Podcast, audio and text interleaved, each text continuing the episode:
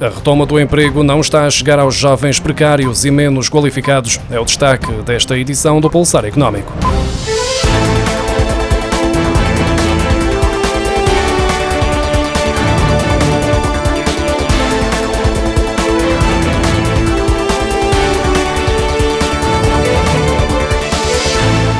Gradualmente, os números do desemprego estão a voltar aos níveis observados antes da pandemia, com a taxa a atingir os 6,7% no segundo trimestre. Na semana passada, o Instituto Nacional de Estatística revelou que, pela primeira vez desde o início da crise pandémica, o número de pessoas empregadas em Portugal é superior ao que foi observado antes do segundo trimestre de 2020, ou seja, antes dos primeiros casos de Covid-19 detectados no país. Existiam 4 milhões e 810 mil empregos em Portugal no segundo trimestre, o que significa significa um acréscimo de 128.900 empregos em relação ao trimestre anterior, mais 200 mil empregos em relação ao segundo trimestre do ano passado e mais 66 mil empregos face ao primeiro trimestre de 2020. No entanto, existem segmentos do mercado de trabalho que ainda se mantêm em valores reduzidos e bastante abaixo dos verificados antes da pandemia. Os trabalhadores precários foram dos mais atingidos pela crise pandémica, com a destruição de 131 mil postos de trabalho com um contrato a termo. Os trabalhadores precários acabaram por ser das primeiras saídas das empresas quando começaram a surgir as medidas de layoff simplificado numa tentativa de reduzir custos. Os jovens foram fortemente prejudicados pela destruição de emprego.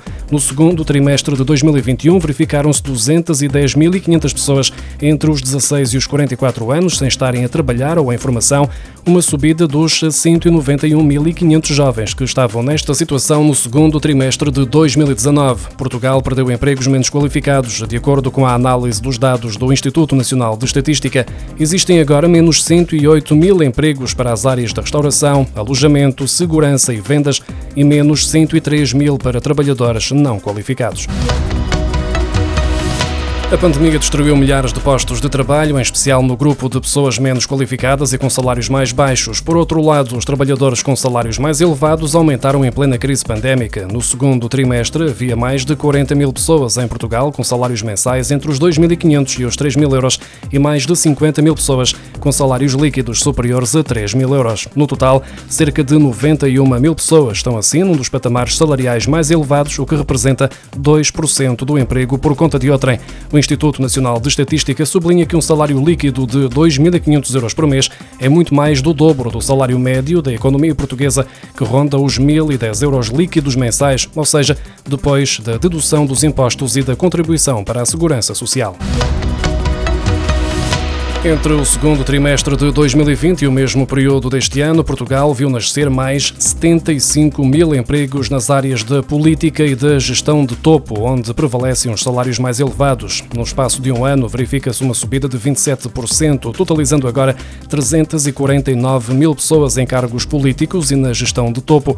Esta foi a maior subida das 10 classes profissionais analisadas pelo Instituto Nacional de Estatística. O governo quer aplicar novas restrições às empresas que recorrem de forma injustificada à contratação de trabalhadores a prazo, de forma a desincentivar esta prática que contribui para a instabilidade laboral de milhares de pessoas. Contudo, existe uma grande distância entre os anúncios do governo e a prática, desde logo porque ainda não pôs no terreno uma das medidas para limitar a contratação a prazo que foi inscrita na revisão do Código do Trabalho de 2019.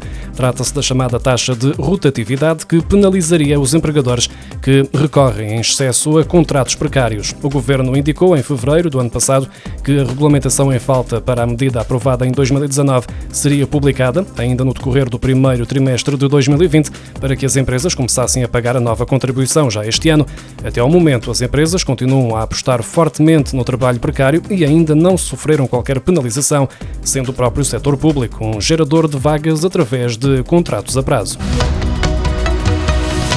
O setor do alojamento turístico registrou 3 milhões e 900 mil hóspedes e 9 milhões e 400 mil dormidas no primeiro semestre, o correspondente a uma queda de 15,6% nas dormidas e de 19,1% no número de hóspedes face ao mesmo período do ano passado. Ainda assim, junho já foi sinónimo de crescimentos acentuados, de acordo com os dados do Instituto Nacional de Estatística. Em junho, o setor do alojamento turístico registrou 1 milhão e 400 mil hóspedes e 3 milhões e 400 mil dormidas, refletindo o crescimento de 186,9% no número de hóspedes e de 230,1% no de dormidas, quando comparado com o sexto mês de 2020.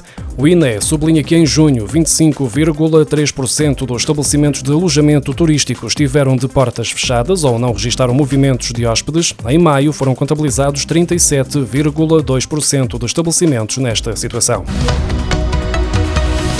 Os residentes no estrangeiro que decidam mudar-se para o interior de Portugal para trabalhar vão ter a possibilidade de aceder ao programa Emprego Interior Mais Mobilidade Apoiada, de acordo com o anúncio feito pelo Governo no sábado. O Ministério do Trabalho, Solidariedade e Segurança Social lembra que, ao abrigo desta medida, é atribuído um apoio financeiro direto até ao montante de 4.827 euros a quem decide mudar-se do litoral para o interior do país para trabalhar. Já no caso dos residentes em países estrangeiros, a mudança irá passar a ser feita diretamente do exterior para estes territórios do interior de Portugal. De acordo com o Governo, desde agosto do ano passado, que já recebeu 560 candidaturas, que correspondem a 980 pessoas, incluindo os elementos do agregado familiar dos candidatos que pretendem mudar-se do litoral para o interior. O que os dados preliminares dos censos 2021 mostram é que o número de pessoas que nasceram no interior e são obrigadas a rumar ao litoral ao encontro de melhores condições de vida arrasa completamente a lista de interessados em deixar o litoral. Números que mostram a ausência de investimento e de medidas para valorizar as regiões do interior em matéria de acessibilidades, serviços de saúde, educação e condições para a instalação de empresas muito reclamadas pelas autarquias, ausências que podem acabar por afastar também os que agora dizem sim ao incentivo de 4.827 euros.